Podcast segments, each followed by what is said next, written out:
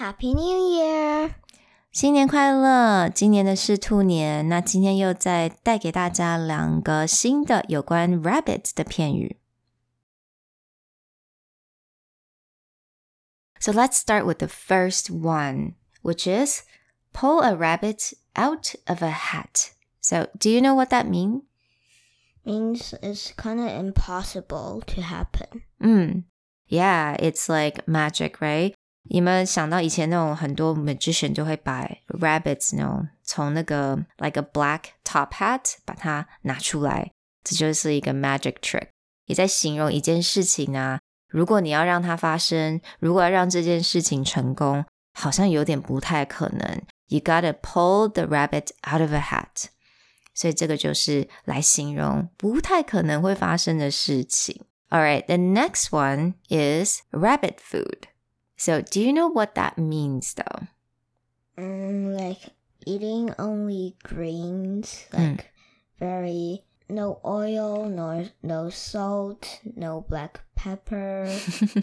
Everything is just Mm, like super duper healthy, but maybe very tasteless. yeah, like grandpa. 就是真的是太健康，然后已经到没有味道了。 所以这个我们可以叫它 rabbit food。Like some people，他可能很不习惯吃很没味道的东西，然后突然间给他吃沙拉，他就是说 I don't want to eat this rabbit food. So like grandpa also loves rabbit food, right? Mm-hmm. 嗯 He eats it every meal. Its schedule is eat rabbit food. Alright, so we do have another one. 那也是一样， 跟兔子都有关系哦。但是我们今天要用到这个单词是 hare，h a r e hare。Yeah, not the same。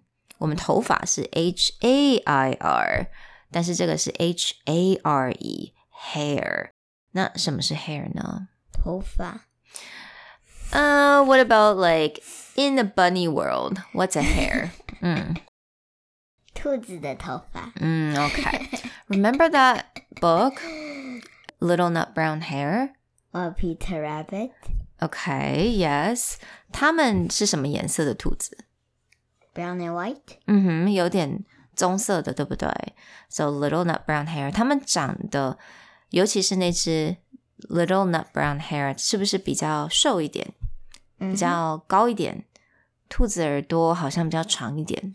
Yeah, mm. its that is like its tummy is so skinny and its feet is like 所以我们叫做那是野兔，OK？野兔就是 hair，它不同的品种的兔子 hair。So now mad as a March hair，March 是什么什么意思啊？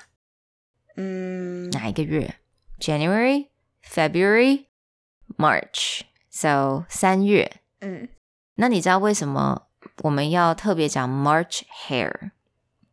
嗯 Maybe it grows. Very good. 野兔在三月的时候，它繁殖非常的可怕，like springtime. So they keep popping out little hare. Like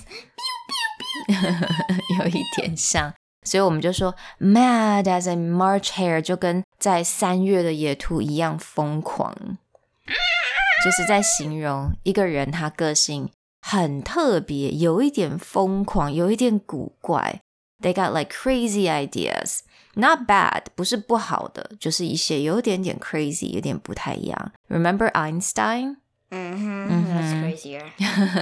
you know his hair? Exactly. He has at the time 在那个时候，他可能他的想法对于那个时候的人来讲，it's too crazy。但是他其实是非常聪明的人，right? So you can call him mad as a March hare.